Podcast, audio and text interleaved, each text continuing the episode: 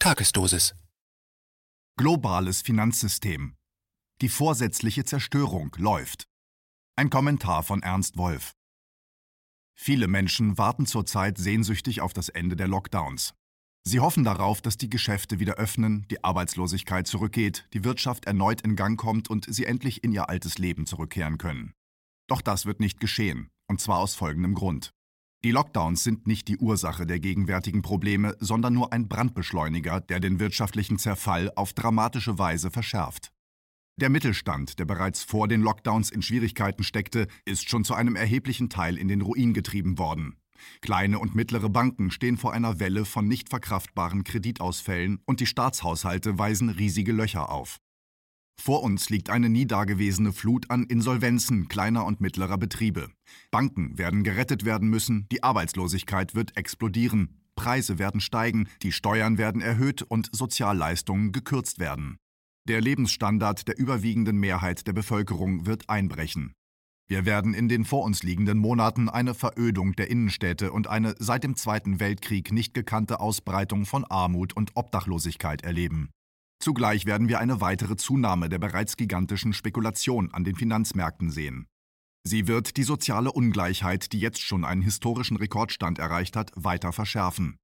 Wir werden auch erleben, dass man uns die Grundrechte, die uns in den vergangenen zwölf Monaten genommen wurden, nicht wieder zurückgibt und dass die Zensur, die seit einigen Monaten ausgeübt wird, nicht etwa abgeschafft, sondern weiter verschärft wird. All das lässt sich voraussagen, wenn man nicht, wie die meisten Menschen, in Schockstarre auf Inzidenzen und Mutationen schaut, sondern sich ganz nüchtern den Zahlen in der Wirtschaft und im Finanzsektor widmet. Sie zeigen, dass das globale Finanzsystem, das seit der Krise von 2007-2008 künstlich über Wasser gehalten wurde, mit herkömmlichen Mitteln nicht mehr aufrechtzuerhalten ist. Da die Zinsen weltweit bei Null angekommen sind, lässt sich der Zusammenbruch des Systems nur noch durch unbegrenzte Geldschöpfung zeitlich hinausschieben. Der Preis dafür ist die unerbittlich fortschreitende Entwertung des Geldes. Das wissen die Verantwortlichen und deswegen bereiten sie im Hintergrund bereits ein neues Geldsystem vor. Es wird das Bankensystem, wie wir es kennen, beenden und die Geldschöpfung ausschließlich in die Hand der Zentralbanken legen. Auf diese Weise wird man die Geldmenge kontrollieren, Negativzinsen erheben und die wirtschaftliche Nachfrage gezielt steuern können. Allerdings birgt dieses neue Geldsystem ein Problem. Es wird sich bei der vorgesehenen Währung zwar um digitales Geld handeln, aber im Gegensatz zu den existierenden Kryptowährungen wie Bitcoin wird es keinesfalls dezentral, sondern im Gegenteil zu 100% zentralisiert sein. Das heißt, dass alle Transaktionen sowohl vom Staat als auch von den an der Ausgabe des Geldes beteiligten Digitalkonzernen überwacht, kontrolliert und unterbunden werden können. Digitales Zentralgeld bedeutet damit nichts anderes als die komplette Unterwerfung der Kontoinhaber unter die Aufsicht des Staates und der Digitalwirtschaft. Das aber würde die Bevölkerung unter normalen Umständen wohl kaum unwidersprochen hinnehmen. Wie also kann man sie dazu bringen, die neue Knechtschaft zu akzeptieren? Auch dafür gibt es ganz offensichtlich einen Plan indem man das bestehende System systematisch plündert und auf diese Weise sozial unhaltbare Zustände schafft, die einen Großteil der Menschen in existenzielle Not treiben, um anschließend als Retter auftreten zu können.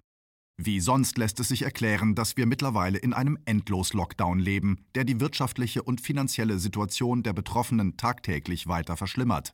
Der dafür sorgt, dass die, die um einen Rettungsring kämpfen, absichtlich unter Wasser gedrückt werden, es handelt sich hier ganz offenbar um eine Agenda, die darauf abzielt, eine große Anzahl von Menschen in höchste Not zu bringen, um ihnen dann, gewissermaßen als humanitäre Maßnahme, das digitale Zentralbankgeld zur Rettung vor der Verelendung anzubieten. Wer meint, dies sei eine realitätsferne apokalyptische Zukunftsvision, der sollte sich dringend darüber informieren, wie weit die Vorbereitungen der Zentralbanken für die Einführung digitaler Zentralbankwährungen bereits vorangeschritten sind.